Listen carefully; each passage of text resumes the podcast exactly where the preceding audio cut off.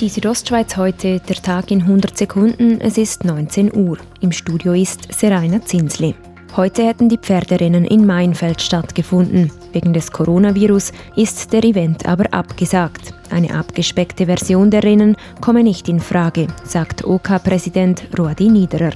Mit 1000 Personen ist das gerne nicht möglich, dass wir da vom finanziellen Aspekt aus etwas generieren könnten. Im nächsten Jahr sollen die Mainfelder Pferderinnen wie üblich im Oktober stattfinden. Gestern hat es in Glarus Süd heftig geregnet. So heftig, dass der Pegel des Diesbachs stark anstieg und eine beschädigte Brücke und Überschwemmungen drohten. Genau dieses Szenario wurde jedoch noch im Herbst letzten Jahres von der Feuerwehr geübt, was sich jetzt bewährte, schreibt der Kanton Glarus in einer Mitteilung. Denn so konnte Schlimmeres verhindert werden. In der Nacht auf heute ist in Ilanz eine Autofahrerin in eine Hausfront geprallt. Dabei wurde die 28-jährige Frau verletzt, wie die Kantonspolizei Graubünden mitteilt. Am Gebäude entstand ein Sachschaden von über 5000 Franken.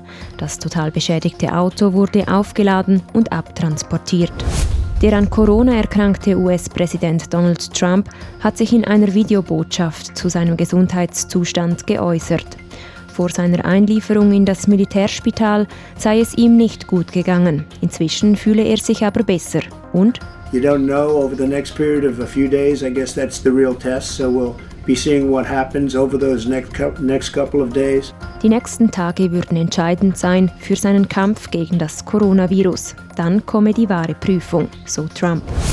Die Südostschweiz heute, der Tag in 100 Sekunden, auch als Podcast erhältlich.